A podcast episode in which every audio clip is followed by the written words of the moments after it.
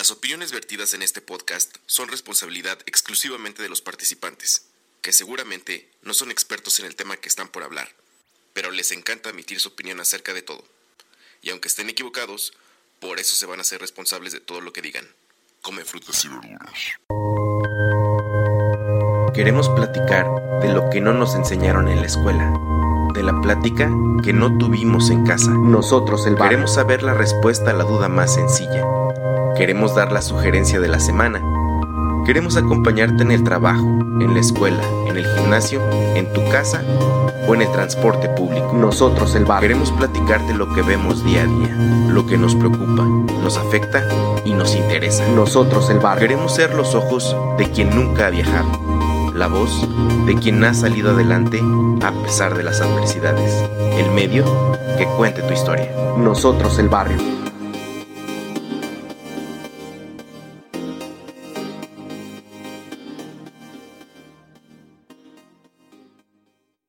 La gente del barrio, bienvenidos una vez más al episodio número 85. Bueno, no una vez más al episodio 85 necesariamente, sino una vez más a nuestro podcast que en sus siglas sería NEB, NEB, que justamente significa nosotros el barrio. Mi nombre es Fede y los saludo desde Zapopan, Jalisco, en una tarde de sábado que fintó como que iba a llover, pero no llovió. Y déjenme decirles que Guadalajara cuando no está lloviendo, entonces está quemando. Y ya tenía unas cuantas semanas en las que no sudaba yo por, por el motivo del clima, pero ya hemos regresado este, aquí un día. Eh, aquí a mi lado se encuentra este Emma y la señora productora. Emma este, todavía en su versión feto. Pero. Pero aquí está la señora productora. Hola, ¿Cómo estás? bien. Oigan, este, update. Hoy fuimos a. a ver a Emma y cosas bonitas, este, nos dijeron. Esperemos que todo siga tan bien y este y aparentemente Emma este se va a tener que peinar desde los primeros días. Sí, ya tiene cabellito. Qué bonito, amigos. La neta, esto es algo maravilloso. Gracias por, por darle play. Gracias por seguir aguantando las inconsistencias, e irregularidades con la publicación de estos episodios. Pero, eh, sin más explicaciones, así va a ser, ¿no? Prácticamente. Eh, señora productora, traigo a la mesa contigo un este un, e- un, un episodio que quiero hablar porque episodio no. Una serie.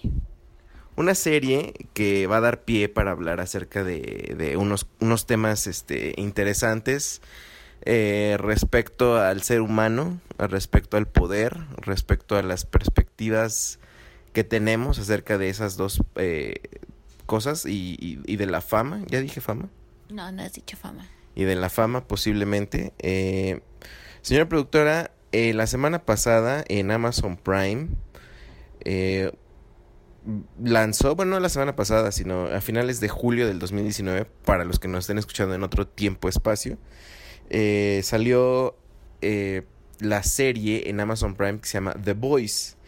The Boys es una serie de televisión estadounidense de drama y superhéroes basada en un cómic justamente que se llama The Boys, señora productora, no sé si ya sabías. No, lo del cómic no sabía. Este cómic es de Garth Ennis y Derek Robertson y la serie fue desarrollada por Eric Kripke y se estrenó, pues ya les dije, ¿no? A finales de julio. Señora productora, este, ¿qué tal? No, sí me gustó. O sea, sí te engancha desde el principio. Este, tú fuiste ahora sí completamente el que el que la trajo a la mesa. Sí, sí, sí, sí. eh, debo decir que escuché la recomendación. Así, ni siquiera hablaron de ella, ni siquiera, este, solo dijeron, no manchen, veanla, está perrísima. Y como que me dio mucha confianza el hecho de que hayan dicho eso. Eh, saludos al buen Folky de Barcade, mis amigos. Ah, Tus amigos que te escriben cosas. Ah, no, no es cierto. Este, lo, lo, lo escuché y me pareció interesante verla. Y básicamente no vamos a no vamos a exponer necesariamente episodio por episodio, vamos a hablar de, lo que nos pareció, pero hablar del tema, de uno de los temas que, sal, que salen a la luz por ver esta serie, como ya les habíamos dicho, fama, poder y, y, y cómo se maneja esto en, en, en, las personas que son, digamos, no superhéroes, sino como ídolos de algo o de alguien. Eh, The Voice básicamente es una sinopsis que viene en Wikipedia, no es spoiler. Dice, The Voice toma lugar en un mundo donde a algunos superhéroes se les sube la fama a la cabeza pasan a ser corruptos y usan su estatus para promoverse aún más, lo que pone en riesgo a la propia población. Pensando en ello, un equipo de la CIA fue preparado para combatirlos, conocidos como los chicos, o sea, The Boys. Estos agentes tienen la misión de vigilarlos, así como controlar el surgimiento de nuevos superhéroes. Esa es básicamente la trama. Son superhéroes godines, vamos a decirlo así, corporativos. Nada más, no godines, no corporativos. O sea que están bajo la tutela de, pues es que sería como lo normal, ¿no? O sea, si tú tuvieras superhéroes en tu haber, obvio lo, los pones en, en tu milicia o en tu, pues defensa del país, pues para... Para sacar provecho de eso, ¿no? Sí, para sacar pro, pro, provecho de eso. Es lo que, bueno, eh, ¿te gustó la serie? Sí, sí me gustó. Eh, lo que estábamos eh, platicando eh, cuando la veíamos, decíamos, es que sí es cierto, o sea, normalmente los superhéroes que nos plantea Marvel o DC eh, vienen de, pues de contextos mmm, de superhéroes prácticamente de los años 70, 50, uh -huh. de una perspectiva además también como evangélica, ¿no? Sí, era lo que estábamos platicando de que qué religión tenía cada superhéroe. Y así que pues muchos eran evangélicos o se criaron en familias evangélicas. Y así. Protestantes, vaya, bajo una religión que les eh, inculcaba el ser redentor, ¿no? El ser el salvador de su contexto, su ciudad. No, y aparte muchas historias de superhéroes están basadas en eso. O sea, creo que también leímos, por ejemplo, que la historia de Superman pues es muy parecida a la historia de de Jesús, ¿no? Algo así habíamos leído. Pues así, de, sí, exactamente. Estaba como inspirada en, en, en justamente un Mesías que viniera a salvar, este, pues al mundo de, de quién, de nosotros mismos, básicamente, del ser humano. Eh, y lo que hablábamos es que eso nos los pintan en los cómics, pero en la vida real, o sea, en un mundo como el de hoy, ¿cómo sería un superhéroe? Yo creo que no sería religioso y más bien tendría que ver mucho como exactamente como dice la señora productora alguien tendría que haberlo como arropado o cómo se le puede decir reclutado. No y aparte los antiguos bueno no los antiguos superhéroes los superhéroes con los que hemos crecido toda la vida pues tienen como un contexto no ya un contexto bueno, todos estábamos hablando hipotéticamente porque ya sabemos que no existen los superhéroes, pero este pues por ejemplo, pues, Spider-Man y todos ellos pues crecieron en en un contexto pues que ya no es el de ahora. Exactamente, como te decía, como mediados de los ochentas para atrás, ¿no? Más o menos vienen esas historias de los cómics, o a lo mejor de los ochentas, ¿no? Pero lo que, lo que podríamos decir de un superhéroe el día de hoy es que definitivamente no tendría las características de un Superman, de un Iron Man, de un Batman, ¿no? Lejos de ser patriotas, yo creo que serían más bien individualistas, ¿no? Ya no pelearían por sus países, sino pelearían por sus propios intereses, lo cual esta serie lo representa y es lo que me llamó muchísimo la atención para poder hablar de esto. Y además de que, pues, tienen, tendrían como, bueno, hablando hipotéticamente, tendrían la influencia de las redes sociales, que no tienen los mismos ideales todos, porque pues está imposible que tengan los mismos ideales como conservadores, así de que pues protección a la vida, pero a qué vidas, o sea, y también pues ahorita el contexto político actual pues también influiría mucho y de que pues antes este Superman se podía poner como un uno así un traje y unos lentes y ya creían que era una persona completamente diferente. Pero pues yo creo que ahora sería básicamente imposible, pues tantas fotos, tantas No, y además lo representan, lejos de ellos de esconderse, se exponen. O sea, los superhéroes de esta serie, lejos de esconderse, se exponen porque pertenecen a una corporación que les da ganancias que se vean en público, ayudando a la gente, retratándose con niños, básicamente sacando una, una manera muy capitalista, esto es capitalizar cada acción del superhéroe para tener ganancias multimillonarias, es lo que pretende esta corporación, ¿no? Y es algo que obviamente haríamos, o sea, como lo hacemos con los ficticios, con, con, con más con algo real, así de que pues el vaso con la imagen del superhéroe o los zapatos o las playeras. O sea, sería sería muy eso sí sería muy normal, ¿no? Por ejemplo, si un super, un superhumano existiera en México, ¿tú crees que fuera bueno o fuera malo? Así que nació tipo este aquí en Nayarit y es un superhumano, para no poner las grandes ciudades. O sea, ¿tú crees que jalaría para el bien o jalaría para el mal? Pues es que Honestamente, o sea, ¿tú qué crees? Así, esa premisa. te- tendré que ver mucho el contexto, o sea, obviamente aquí nadie está conforme, entonces en cuanto se hiciera como de un, bueno, no de un partido de que ayudara a tal cual presidente y no estuviera en contra de él, pues así como que empezarían como las fricciones. Yo diría que depende mucho de todo eso y de cómo, pues sí, de cómo pensé. Es que una de las cosas que también me puso a pensar eh, la serie es que, o sea, sí, son superhéroes, o más bien superhumanos, con superpoderes, pero que justamente el tener poderes no necesariamente les hace que su vida esté resuelta en un mundo como en el que vivimos, ¿no? Obviamente necesitan dinero, necesitan un hogar para poder vivir. Mucho como lo que parece como, como en, en Spider-Man, ¿no? Que se ve que tiene problemas financieros, es un chavo que tiene, pues es de clase media baja prácticamente. Así, en este mundo en el que vivimos, yo creo que si un mexicano tuviera superpoderes, yo creo que estaría reclutado por el narcotráfico. O sea, por, por lo que te estoy diciendo, porque necesitas dinero al final del día. Pues Es como, es como los futbolistas, que pues en cierta forma son como, bueno, da, con la premisa de que el fútbol pues deja dinero, deja fama y que pues básicamente sí te hace ser como mejor de los demás, pero no por, o sea, porque hay muchas personas que tienen gran capacidad este física en otros deportes, pero pues el fútbol es como de los más importantes porque es el que jala más dinero. Entonces es por eso que se empiezan a, hacer como alianzas con, con gente que no deben o a ganar mucho dinero o a despilfarrarlo, a asegurar así sus piernas y todo eso.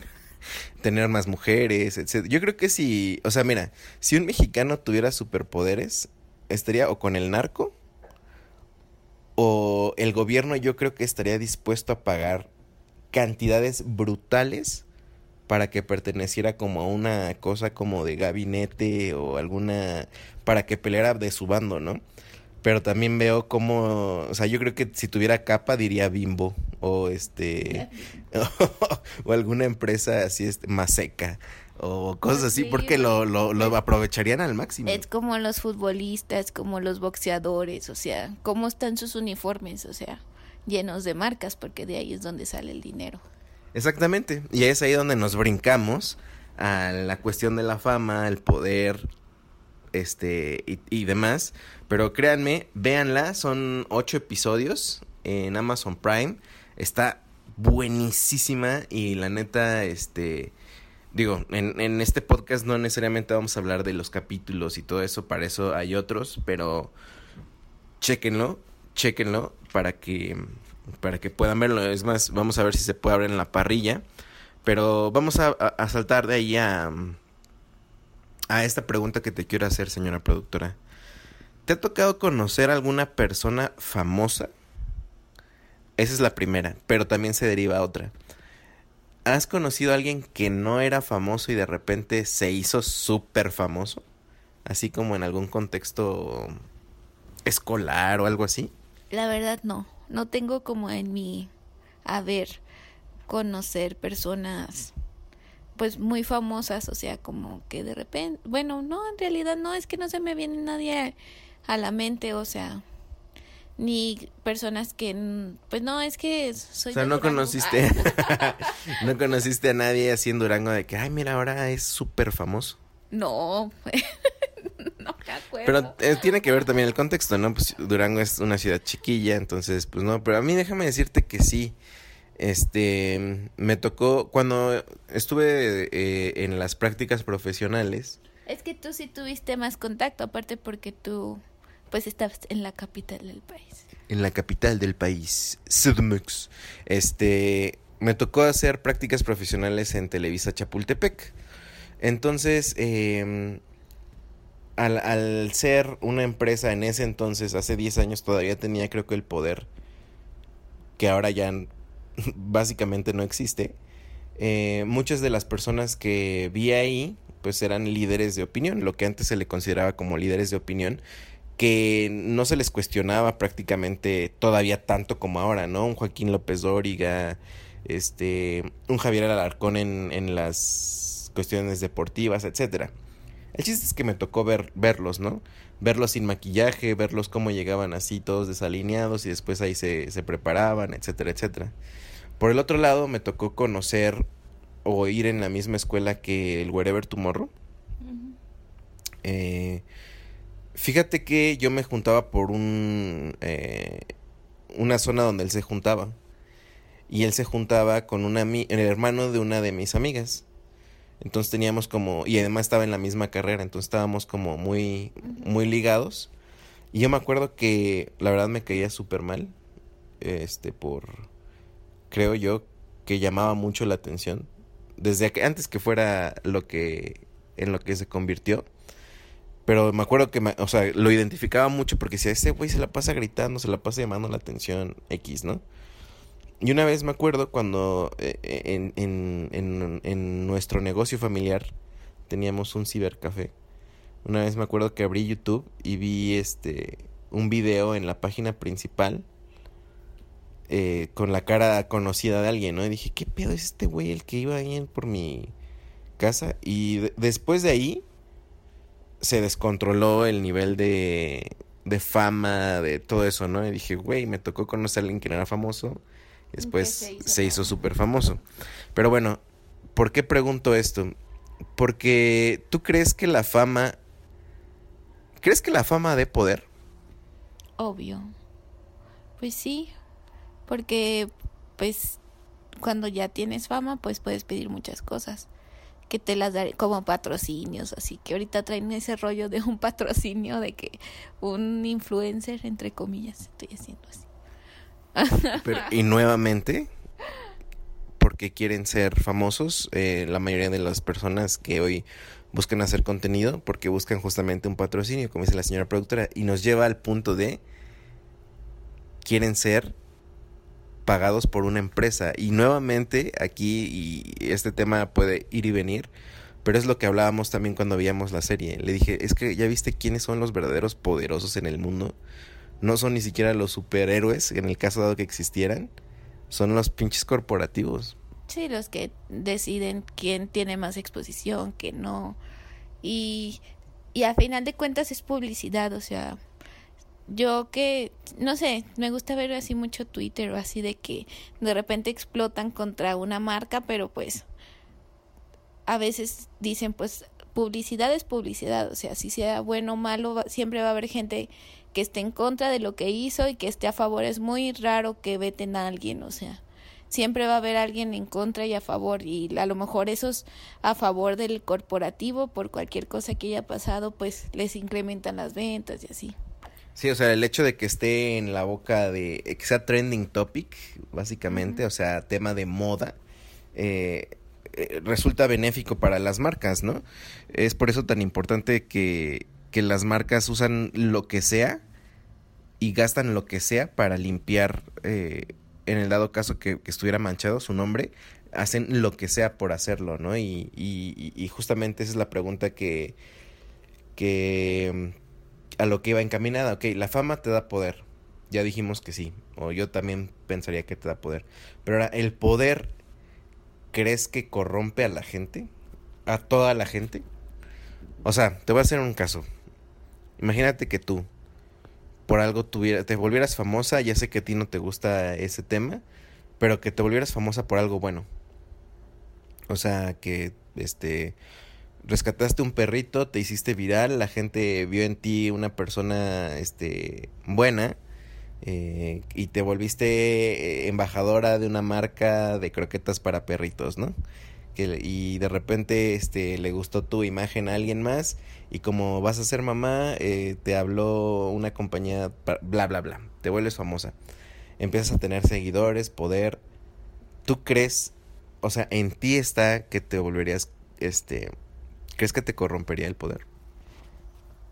Mm, es una pregunta difícil. Espero que no, pero yo creo que muchas personas sí anteponen sus intereses como a los de las otras personas, porque pues es algo natural, ¿no? Como pues de protección de, de todo eso.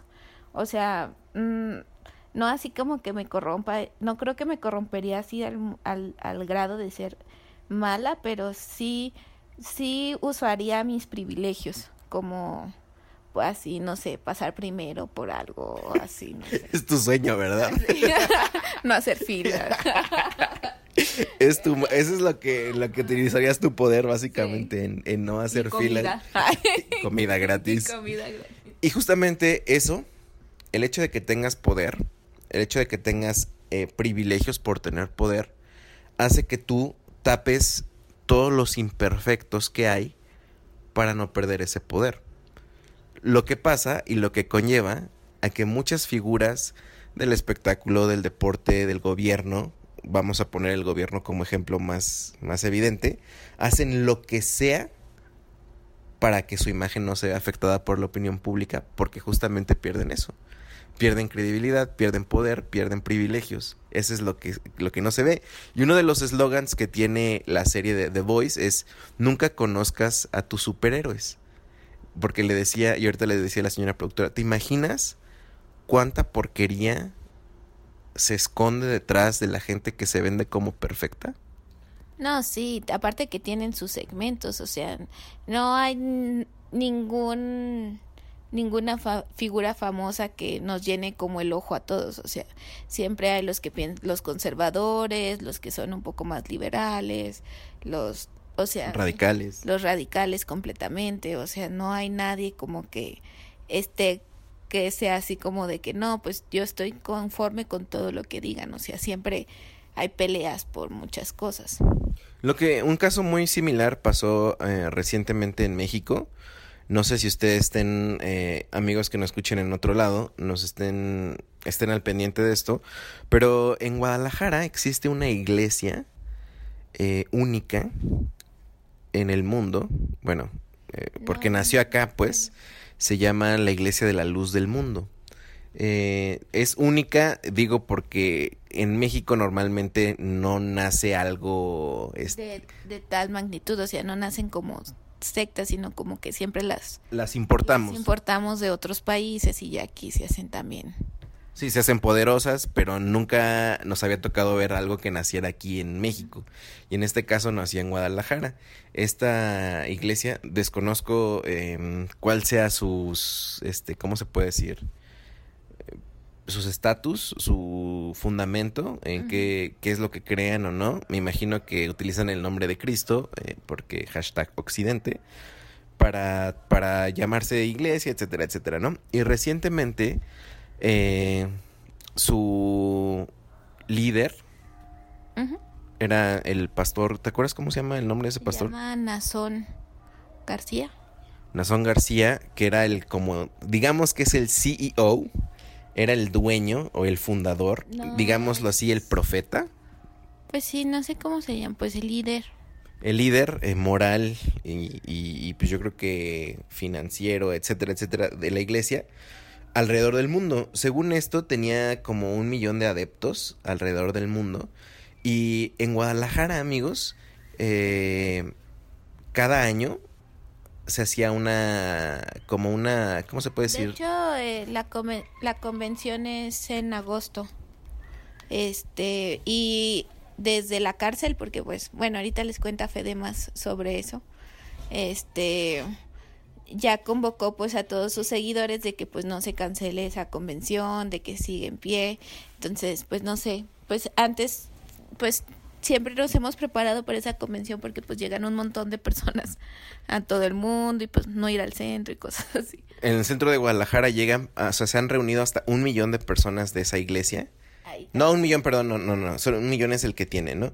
Pero sí, ¿qué te gusta? ¿Unos cien mil personas? Muchísima gente. De que llegan en peregrinación. Hagan de cuenta que es una cuestión como de la, la meca eh, para los musulmanes, Pero en Guadalajara. pero en Guadalajara. Entonces es un fenómeno que sí llama mucho la atención. En fin, este sujeto, pues imagínense el poder que tenía.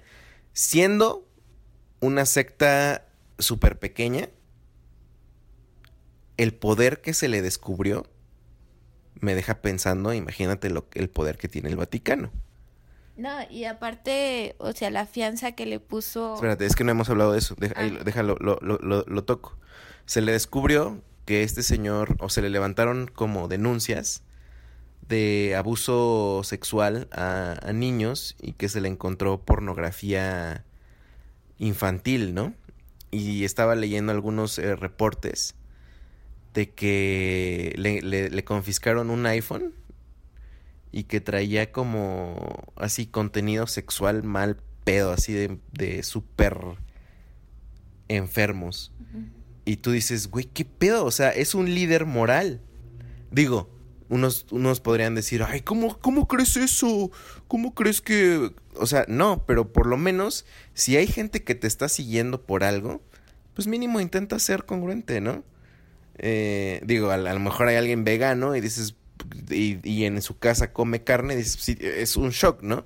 Lo mínimo que esperas de esas personas que están enriqueciendo es que por lo menos vivan una vida congruente, pero este dude eh, salió que era un corruptazo, ¿no?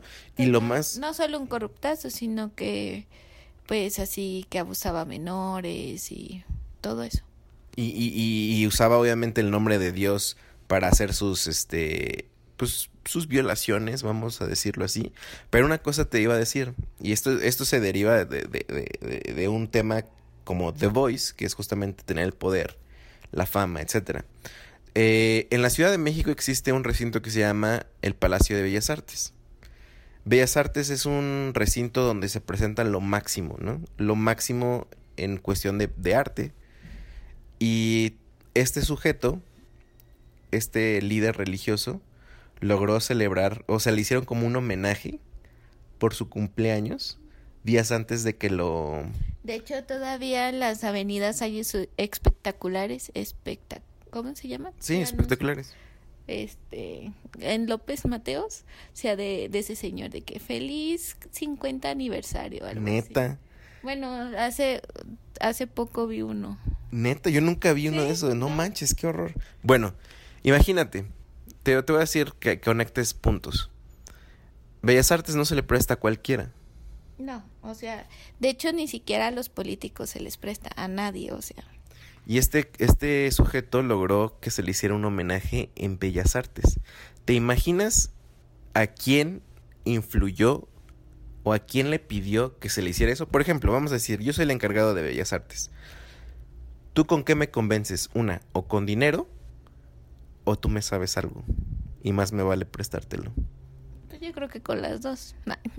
Yo creo que con las dos, exactamente, pudo haber sido las dos, las dos versiones. Y como te digo, imagínate con esa versión a menor escala, que no es tan a menor escala, pero imagínate todos los secretos que guardan las iglesias, la gente con poder, los gobiernos. Sí, todos los secretos de Estado, todo lo que pasó, pues hasta apenas hace poco, pues se descubrieron todos los todos los abusos de la Iglesia Católica, o sea, cómo encubrían a todos los sacerdotes, o sea, apenas estamos como en la época en que ya no, pues sí, ya no son como intocables, sino que ya más gente pues habla, ya más gente, este, pues ya tiene como más voz.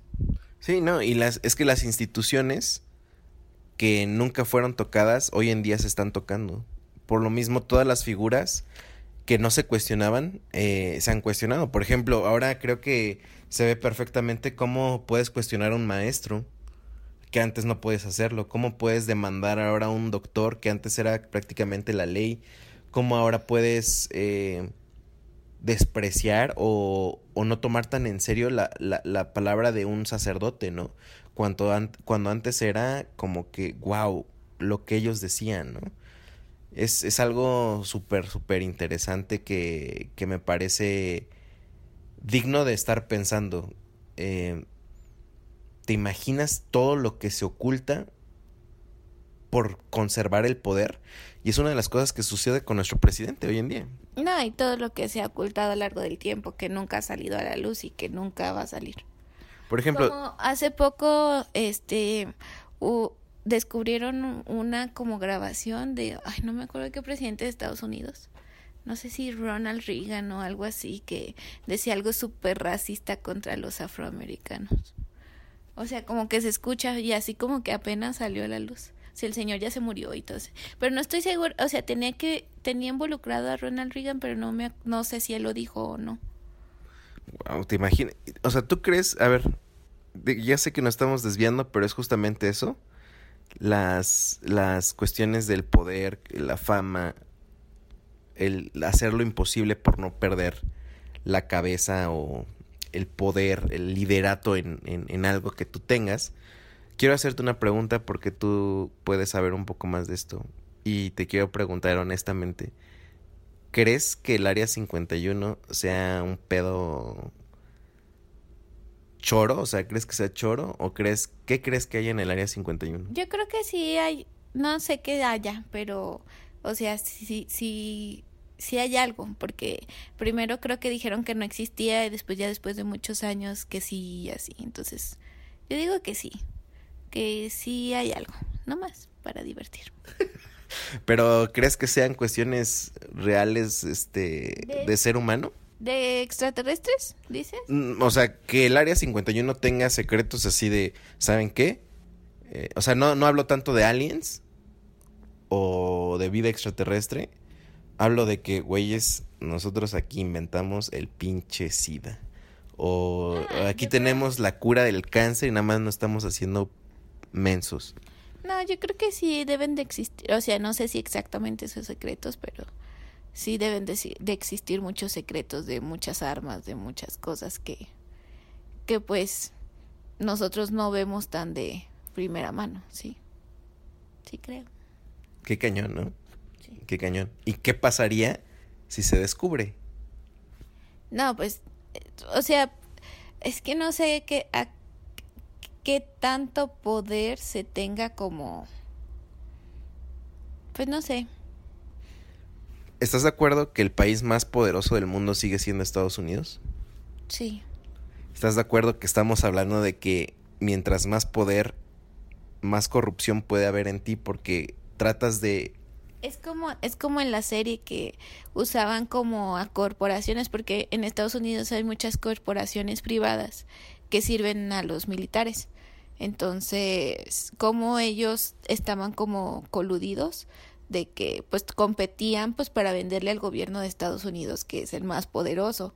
Es como nosotros que pues sí, o sea, mmm... no entendí tu punto, a ver, arregla, arregla tus ideas. Sí, no, estoy embarazada, déjame pasar. no, a ver, a ver, ¿qué tiene que ver este eh, eh, hablábamos de las armas? Tú dijiste que había corporaciones que le vendían a Estados Unidos. Ah, pero a ver otra vez. ¿Cómo? Pues eso, o sea, de que le necesitan vender cosas súper chidas. Entonces, pues mm. tienen que hacer pues muchas cosas para llegar a, a pues no sé, a... Hacer como el, el, proveedor principal de la guerra, ¿no? Sí, que es lo mismo que pasa con esta corporación ficticia. Que en, quiere hacer... Que quiere hacer super humanos para que se infiltren. No digas spoiler. No, no, no, ese no es un spoiler porque no, no pasa, o sea, no uh -huh. es la trama, es lo que quieren. Escuchen, ¿eh? Esto no es ningún spoiler. O sea, pero está interesante tocarlo. O sea, esta corporación maneja, haz de cuenta que es, son como los managers de los superhéroes, porque este, pues manejan sus redes sociales, etcétera, etcétera.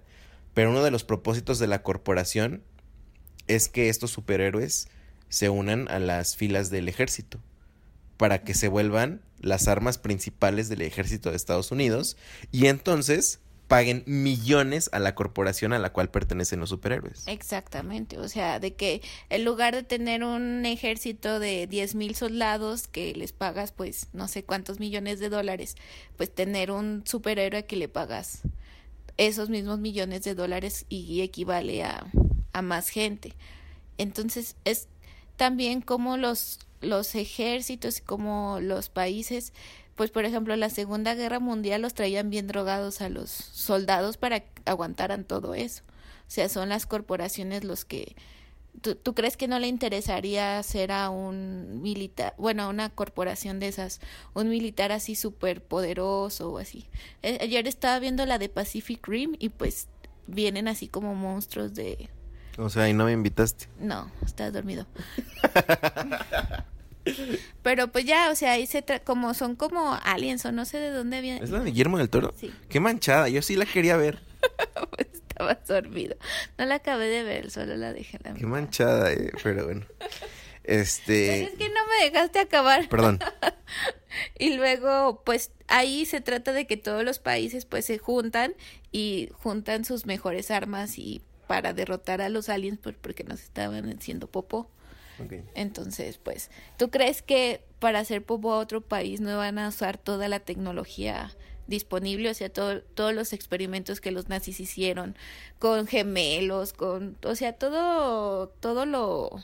¿Te imaginas lo que no se sabe de los nazis? O sea, todos los experimentos médicos de, pues, para hacer a su raza lo más, lo más perfecta posible y todo eso, todo lo que este hizo mucha gente enferma en la época de los nazis este para poder vencer a los demás y que al final no funcionó pero pero tú crees que no lo vayan a hacer claro. Y todo para qué gente del barrio o sea hemos tocado esto para redundar en el tema de detrás de una persona un país una corporación poderosa quédate pensando qué secreto se está guardando.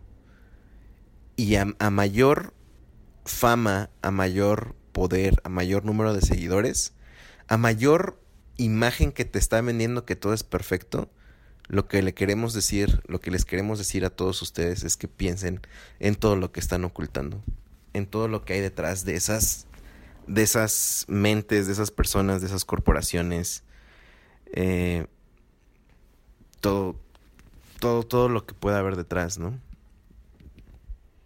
Dice la señora productora que sí. Em, ¿Quién crees que sea el verdadero poderoso aquí en México? AMLO está, está claro que no. No. Nuestro presidente eh, creo que es una, un claro ejemplo de cómo tiene el poder y para no perder su opinión pública, que es un público muy, muy elegido, creo que él trata de a, a mayor a mayor a mayor a mayores veces que quiere decir que está haciendo las cosas bien, más se equivoca y más se expone a, lo mal que lo está haciendo. Yo siento que trata de darles a todos algo bueno, o sea, como que trata de que todos estemos conformes, pero pues no, puede, y eso hace que se equivoque un montón.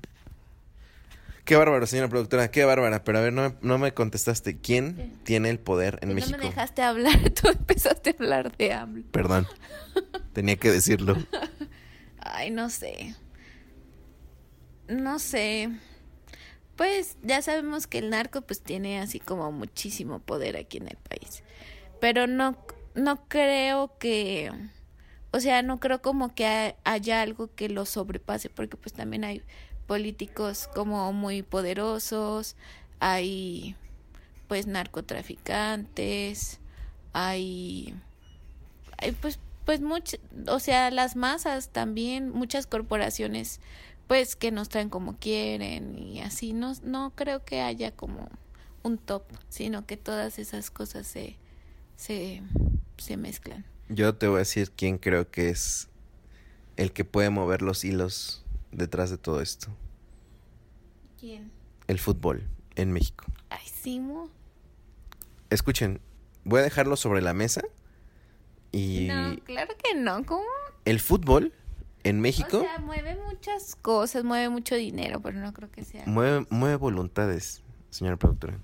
Sí. O sea, no quiero decir que es el mejor, de- no estoy hablando de eso. El fútbol como negocio en México es uno de los Es- actores más importantes. Llámese, este, o sea, puede haber incluido negocios ilícitos, este, Pues como en todas las esferas del poder. ju- justamente te estoy diciendo. Es pero lo que, no creo que sea como. nuevamente te voy a poner otro ejemplo. Tú escuchas fútbol picante conmigo todas las mañanas. No por, no por decisión propia. Pero tú sabes que uno de los equipos que ya tuvo que haber descendido es el Veracruz. Ajá. Veracruz es uno de los equipos menos con menos afición, con menos títulos, etcétera. Se tuvo que haber ido y ¿sabes cuánto ha pagado para quedarse? Mm, pues muchos millones nada más. eh. 120 millones de pesos. Ah, pero De un dueño que no es tan, no es el, ni siquiera el más rico de México. no, pero yo creo que ha de ganar más que eso. Por eso te digo. Digo, no nadie paga para perder. Ah. Por eso te digo. ¿Te imaginas el poder que hay Sí, detrás? Sí, entiendo, pero no creo que sea así como lo más. Del top no es. Yo digo que es la fachada para toda la porquería que hay, No, no. donde se lava dinero, donde este No, yo creo que el crimen organizado es. Podría ser. No, sí, o sea, me queda claro, ¿no? y no estoy diciendo que no lo sea, pero el fútbol puede arreglar o puede destruir o puede echar a perder o puede cambiar opiniones por el arrastre que tiene. Más bien por toda la gente que lo sigue. Por eso te digo. Pero también, por ejemplo, muchas de nuestras comunidades están ahogadas en el crimen organizado. ¿Y cuánta gente no depende del crimen organizado para vivir? No, sí, es que, bueno, sí, ya. No, no, no voy a debatir de eso. O sea, es un hecho. Estamos, so- somos rehenes de esa situación. Pero yo digo que el fútbol, como herramienta para ellos, hasta para ellos, para cambiar la sociedad, es interesantísimo que lo piensen. Ok. Señora productora, ya vámonos, ya vámonos. Este, ya siento. La señora productora quiere un elote, por lo que me voy a dedicar a ir a buscar su elote para la señora productora, que aquí prácticamente saben a caca, ¿no? Los No elotes que venden, eso. los elotes que venden aquí en Guadalajara venden, este, saben muy feo. Yo te propongo algo, señora productora, vámonos a este por una pizzita Y un elote. Y un elote, pues. Vamos. Gente del barrio, eh, muchas gracias por escucharnos, gracias por eh, darle play, aguantarnos hasta aquí. Quiero hacer una, una, ¿cómo se le puede decir? Mención especial. Ustedes vieron que a partir de hace como dos episodios cambiamos nuestra imagen, nuestro logo, todo eso. eh, y quiero darle gracias a Dina, que fue mi alumna, pero ella este me ayudó con esta transformación de imagen. Y quiero decirles este cuál va a ser la dinámica. Cuando sean temas normales o así sobre todo para la gente que esté al pendiente de nosotros o sea de la señora productora y yo eh, cuando salga la señora productora en el episodio van a ver el logo donde salimos los dos. Cuando no salga la señora productora van a ser los edificios de nosotros el barrio esa va a ser la señal para que ustedes sepan cuándo, cuándo participa y cuándo no. Pero quiero nuevamente agradecerle a ¿Por Dina. qué? ¿Por qué qué? ¿Por qué? Mejor así que se sorprendan si salgo o no. Ok, bien. Bueno, independientemente de eso lo vamos a dejar, bueno, al aire. Pero Dina, Dina, Dina, Dina, Dina, muchas gracias. Este, les voy a dejar su arroba en la descripción. Seguramente si lo está escuchando en, en, iTunes, ebooks, en Spotify, vea la descripción y ve la arroba de, de Dina para que veas lo que hace. Es una artista con un talento brutal así descomunal. Vayan, síganla, este, encárguenle logos, dibujos, obviamente, pues tiene un costo, no sean tacaños. Eh, y pues nada, a nosotros nos pueden encontrar en Instagram como arroba nosotros el barrio, en Twitter como arroba WE el barrio, junto, WE el barrio, en Facebook como nosotros coma el barrio y estamos eh, con este proyecto en todas las plataformas.